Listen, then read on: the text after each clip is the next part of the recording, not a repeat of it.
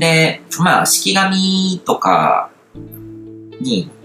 あの、関わってくるんですけども、その、機械ですよね。産業革命で機械っていうものが生み出されて、で、機械っていうのはもっと進化したものと言えて、あの、別に、あの、念を込めてるわけじゃないけども、自動車っていうのはこう、人が走るよりも早く人を運ぶことができるわけですよね。は、あの、生活空間でいろんなものに囲まれてますけども、こう、掃除機とかも、あの、塵をいろいろ吸い取ってくれるわけですね。とか、エアコンみたいにこう、あの、そこの温度を心地よくあの調整してくれたりとかする。で、これって、人の念とか思念とかそういうレベルの情報じゃなくて、もっと複雑な熟まあ、どっちが複雑かっていうと難しいところですけども、その物理法則とか化学変化の法則みたいな、これは、あの、神によって記述された、あの、ルール、アルゴリズムなわけですね。物理法則とか化学変化っていうのは、人が作ったルールとかじゃなくて、僕らが生きてて、こう、現実空間で、こう、あの、肉体を持って生きてるわけですけども、その現実空間にもともと存在してた、こう、アルゴリズムですよね。人が生まれる前から、だから神が、人が作ったものじゃないから神が作ったものみたいなものだと思うんですけども、この重力の法則ってそのルールは誰が決めたのっていうとこ、神様が決めたわけですよね。化学変化とかも、こう、あの、H っていう水素っていう元素と、その、O、酸素っていう元素がこうくっつくと H2O でこう水になるとかっていう、そういうルールとかを決めてるのは神様が決めたって言えるわけですね。もう逆にその、そのルールを決めたも存在のことを神様って呼ぼうって考えたのがまあ西洋人たちなわけですね。この宇宙人、宇宙人この宇宙が誰によって作られたのか、人が作る前から存在してたものは一体誰が作ったのかとかって考えたときに、そういうものを作ったもののことを神様と呼ぼうっていうことを決めて神っていう概念を作ったわけですね。で、その、まあ西洋のその、産業革命とかそういうものとか、その自然科学の分野で、自然科学っていうのはこう神様に挑戦する学問というか、こう神様が作ったこの宇宙のその原理原則とか、どういうルールが存在しているのかっていうのをこう解き明かしていくことが、その自然科学だったわけですけども、これが物理学とか数学とか科学、化学とかのこう発展とかにつながっていって、で、そこからそういう神が作ったルールとかを活用して、あの、人間が自分たちの生活に役に立つような、その、機械っていうものを作ったわけですよね。その機械っていうのが、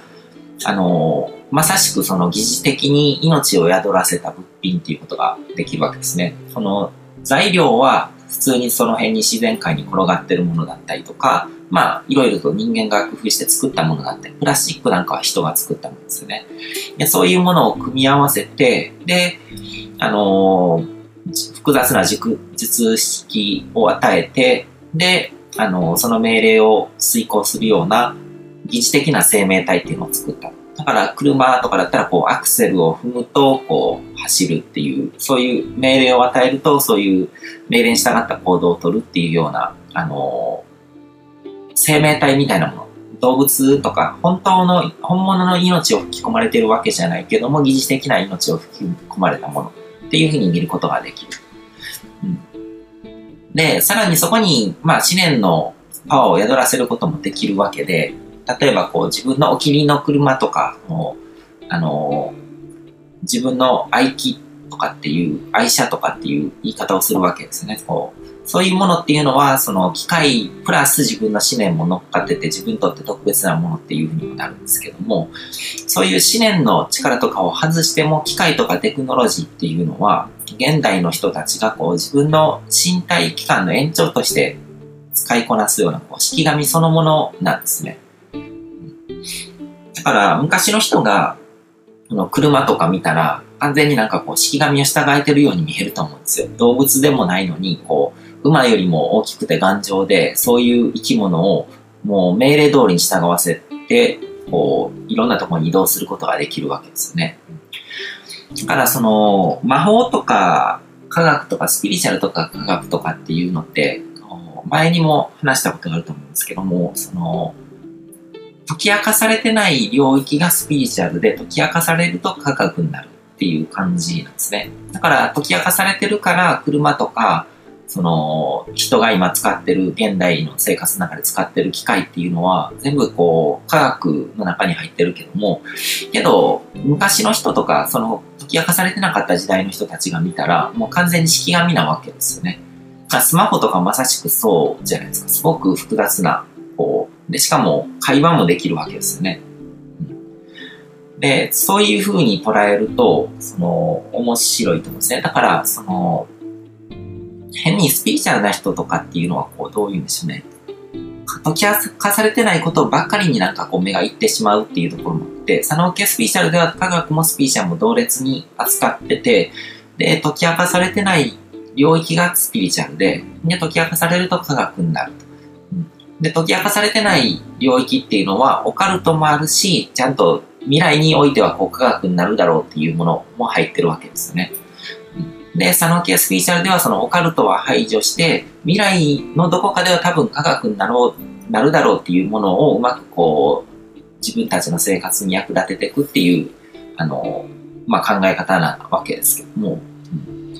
で、その機械っていうものが生まれて、テクノロジーっていうものが進化してきて、こう人はこう式紙を自由自在にこう使いこなすようになってきたわけですけども、近年ではコンピューターが生まれたので、あの、身体器官の一部とかじゃなくて、脳みその延長の役割までこなすようになってるんですね。あコンピューターっていうのは、あの、人の脳みそをこう模して作られてるわけですよね。人間がか物事を考えたり、こう情報処理したりとか計算したりとかするのと同じようなことを機械にやらせてしまおう。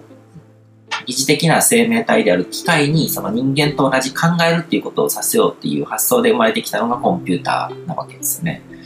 で、そのパソコンとかこう原始的なこう計算機っていうのは計算っていう単純な機能こなすだけなんですけども、そういう命令しか与えられないけども、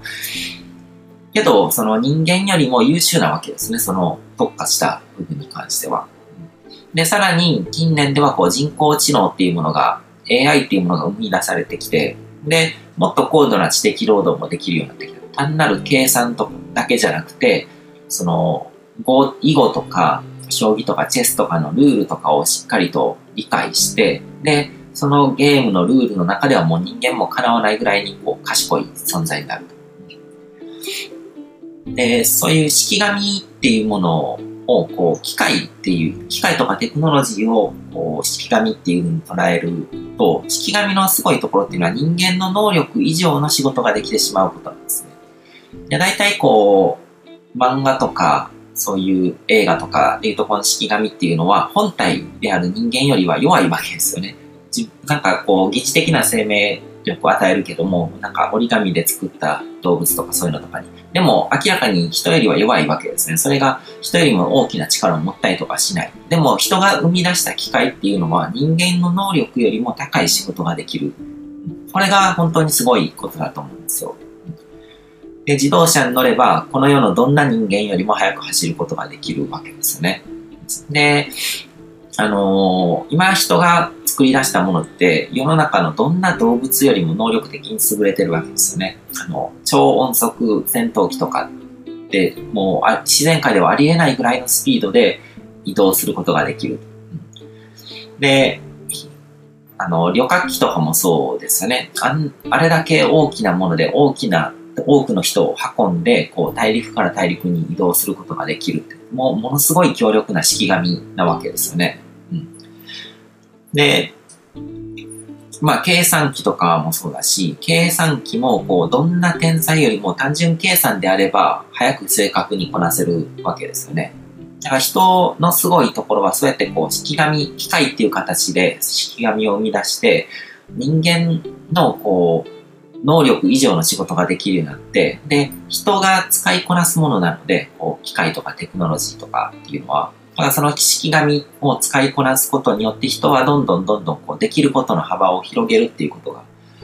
あの、可能になってきたわけですね。まあ、昔の人にとっては、こう、空を飛ぶなんてことは、こう、夢物語でしかななかったし、こう、空想上の、あの、イメージでしかなかったのが、今は飛行機でも飛べるし、ドローンとかでも飛べるし、ヘリコプターでも飛べるし、なんかハングライダーみたいなものでも飛べる、パラシュートでも飛ぶことができる。そうやって、あの、人間の能力の延長がどんどんどんどんこう広がっていってるわけですよね。